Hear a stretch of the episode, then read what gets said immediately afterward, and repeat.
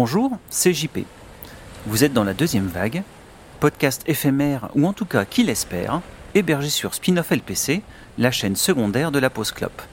Bon voyage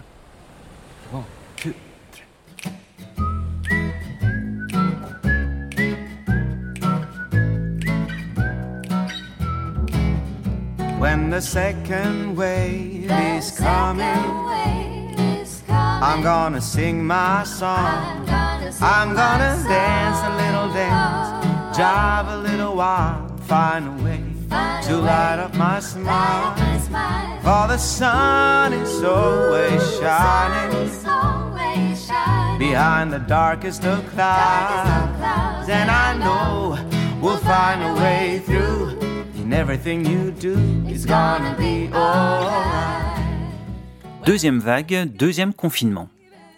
On va cependant rester positif et en profiter pour vous parler musique avec un concept. Aborder, chaque jour confiné, ou en tout cas on va essayer, un groupe ou un artiste qu'on pourrait classer dans les seconds couteaux. Ces artistes qui ont sorti des choses sympathiques, voire excellentes, mais qui soit n'ont pas vraiment percé, soit ont splitté rapidement, soit étaient doués mais pas tout à fait assez pour s'élever au premier rang, soit n'ont tout simplement pas trouvé leur public, ou ont été éclipsés par des groupes pas forcément meilleurs, mais attirant plus la lumière. On va s'intéresser à tous ces gentils perdants, ces losers magnifiques, ces cocus de l'histoire de la musique, ces artisans de l'ombre, ces petits groupes mus par la passion. Mais comme tout le monde le sait, dans le showbiz, la passion ne suffit pas. Compte tenu de mon âge et de mes goûts musicaux, vous ne vous étonnerez pas si cette émission se concentre principalement sur la pop et le rock des années 80 à 2000. Mais ne vous inquiétez pas, nous irons aussi voir d'autres rivages. On va attaquer ce premier épisode par un groupe américain, originaire de Santa Barbara en Californie, qui n'a fait qu'un seul et unique album en 1997. Il avait tout pour réussir, de chouettes mélodies, de l'énergie, et surtout, il avait réussi à signer pour son premier album sur Maverick, le label de Madonna. Mais à part le titre Drawer, qui marcha un peu à la radio et sur MTV, le groupe a disparu corps et âme après un seul et unique disque, et ce malgré un passage au festival Lollapalooza et Punkle Pop en 97. Ce groupe, c'est Summer Camp, et l'album, c'est Pure Juice.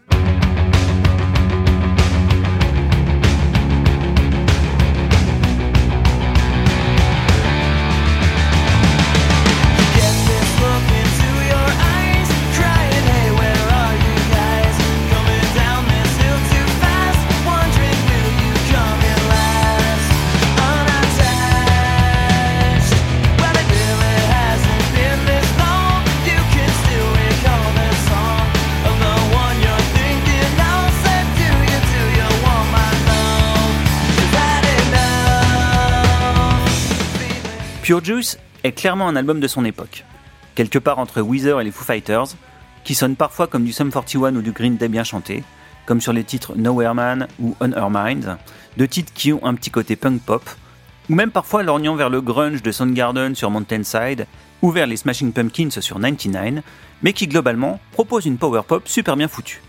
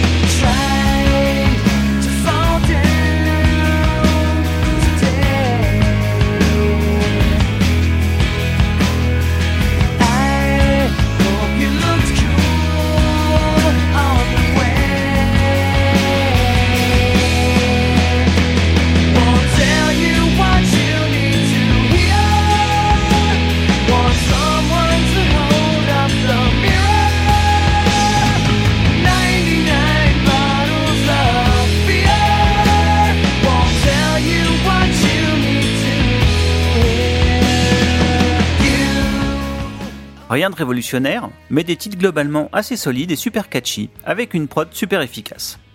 Je dis globalement assez solide, car ce qui a sûrement empêché Summer Camp d'accéder aux plus hautes marches, c'est que l'album est parfois un peu faiblard, ou trop commun. Pas que ces titres soient mauvais, non, ils sont juste oubliables, à l'image du dernier titre de l'album qui est assez insipide. Le groupe devait réaliser un second album, mais il a splitté au début des années 2000. Dommage, car il y avait du potentiel.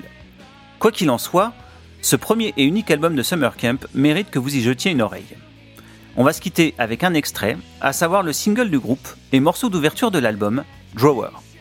A très vite et surfez sur la vague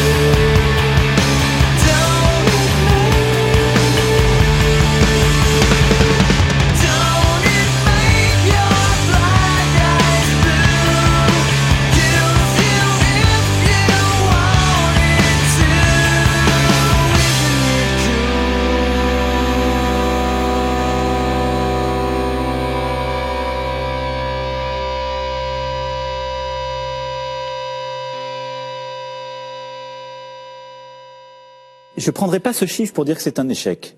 Ça n'a pas marché.